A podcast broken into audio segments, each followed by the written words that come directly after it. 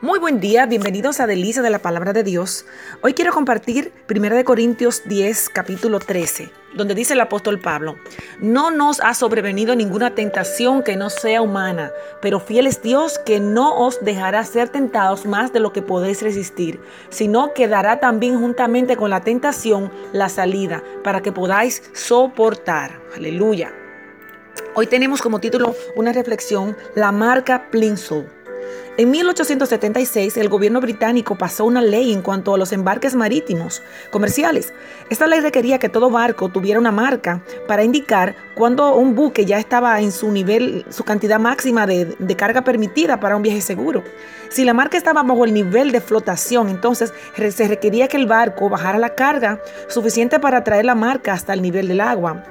Esta marca se llamó la marca Plimsoll nombrada en honor al reformador británico quien fue instrumental en pasar esta ley. Dios ha puesto una marca Plimsoll en cada uno de nosotros. Señala el límite en el cual ya no podemos recibir carga adicional.